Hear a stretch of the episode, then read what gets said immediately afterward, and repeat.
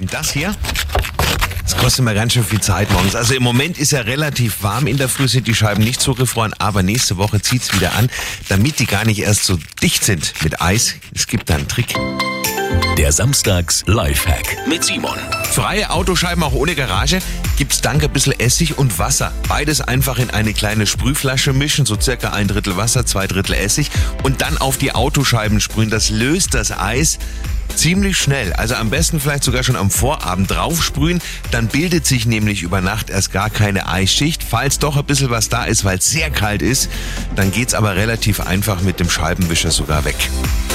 Simon Samstag Lifehack. Jede Woche gibt's neun. Das Ganze natürlich auch immer noch mal zum Nachhören für Sie auf radioarabella.de.